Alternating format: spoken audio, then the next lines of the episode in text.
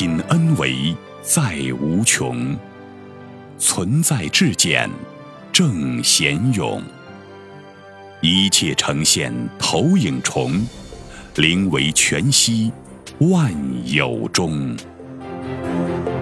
大家好，欢迎收听由全息生命科学院 FM 出品的刘峰老师分享合集，播音张婉琪。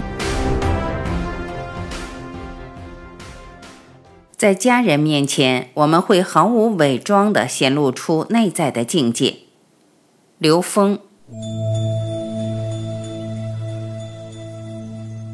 亲情是人生最重要的主修课。亲情是最能触动我们内心的缘分，也是最能触动我们内在关系的。这是当然的，因为它本来就在内在，它跟内在的关联是最紧密的。这句话说出来，只是让大家从这个角度去理解亲情这种内在的能量关系。首先，在家人面前，我们是最没有伪装的，展现出内在的境界。你内在境界是什么样，在家里展现出来也是最淋漓尽致的。如果在家里还在装的话，那就很累，这辈子还会折寿。当你不装的时候，内在的真实境界就会呈现得非常清晰。呈现很清晰的时候，就有很多机会面对自己的功课，特别是面对自己的短板。第二，家人的喜怒哀乐也是我们必须面对的世界，这个东西逃不掉，因为你出生在这个家庭里面，这个家庭的兴衰荣辱、喜怒哀乐，跟你这一辈子都脱不开关系。即使有些人宣布跟家庭脱离关系等等。实际上，家族血缘关系这个课题，在这辈子你是逃不掉的。即使这次把它放掉了，考卷不做了，下次这个没有通过的考题还会再来。亲情是学习爱的现实课堂。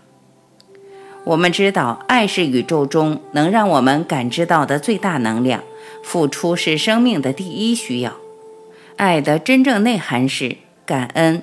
宽容、接受、原谅、包容，任何一种亲密关系都是来学会对另外一个生命无条件的感恩、接受、原谅、包容。只要你的爱是有条件的，都会与各种各样呈现的人事物产生冲突、产生纠结。所谓的痛苦、烦恼，是来提醒我们在这些方面需要完成的题目。当你真正学会了以后，再把它放大给世界，这样的亲情关系是历久弥新的。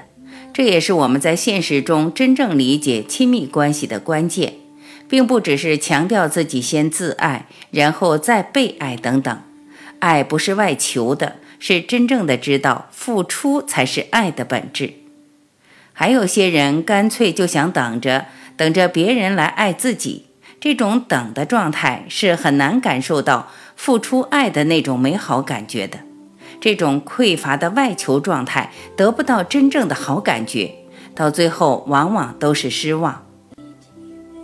夫妻关系背后的因缘，所谓夫妻是冤家，其实夫妻关系并不是冤家，是来解题的，是来陪伴做生命功课的。夫妻之间所要做的生命功课，是我们今生最要做完的功课。为什么呢？因为它是我们生命中最短板的呈现。一个生命如果不修短板，很难真正圆满。如果都是在扬长避短的话，能量场很难中正。只有不断修短板，才是获得真正圆满的基础。所以，夫妻之间是最重要的生命课题。夫妻关系的背后是学会爱与被爱的同修和伙伴。当我们能从投影源去读懂这种关联的时候，就会从对方身上读到自己该修炼的生命题目，也会发现，当自己内在转化的时候，对方的能量马上就会转变，对方也是自己投影出来的最该修炼的功课。亲子关系背后的因缘。我们经常说儿女是债主，其实并不完全是这样。儿女代表着我们能量的趋向，儿女都是带着与生俱来的高维智慧到这个空间。我们要成就他的高维智慧的时候，实际也是帮助自己不断挑战我们今生今世的认知局限。很多孩子带着与生俱来的高维智慧来了，而老师和家长这些被三维完全障碍的人，试图把他们也变成三维的状态，这时候跟他们之间就会产生冲突。当我们觉得对他付出了很多，认为对他们很好的东西时，他们很难接受，甚至完全不接受，因为他们今生要达到的生命境界是高出我们的，所以你无论怎么付出。很多时候都很难得到他们真正的理解。这个时候要把儿女内在与生俱来的高维智慧去真正读懂和呵护好，呵护好他的童子功，然后给他持续创造唤醒智慧和实现他今生使命的条件。为他创造这些条件的过程，其实也是家长突破自己三维认知障碍的机会。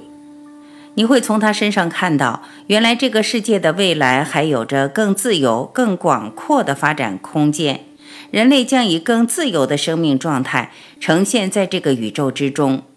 伴随着儿女天命和使命的唤醒，同时自己也会觉醒和成长。百善孝为先，孝的本质在于回归。另外，我们还讲到百善孝为先，讲孝道。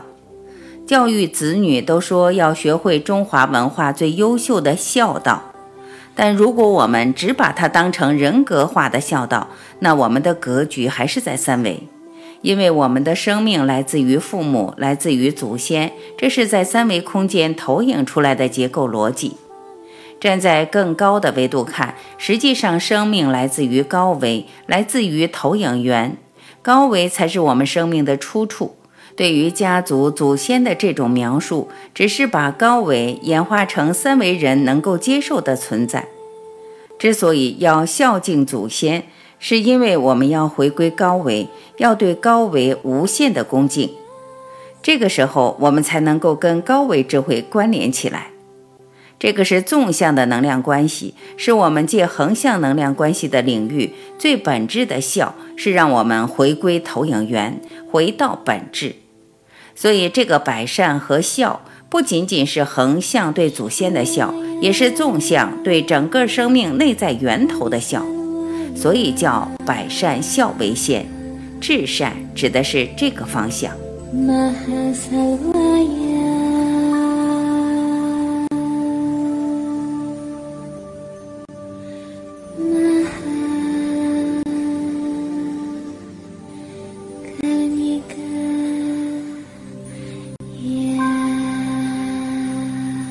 感谢聆听，我是婉琪，再会。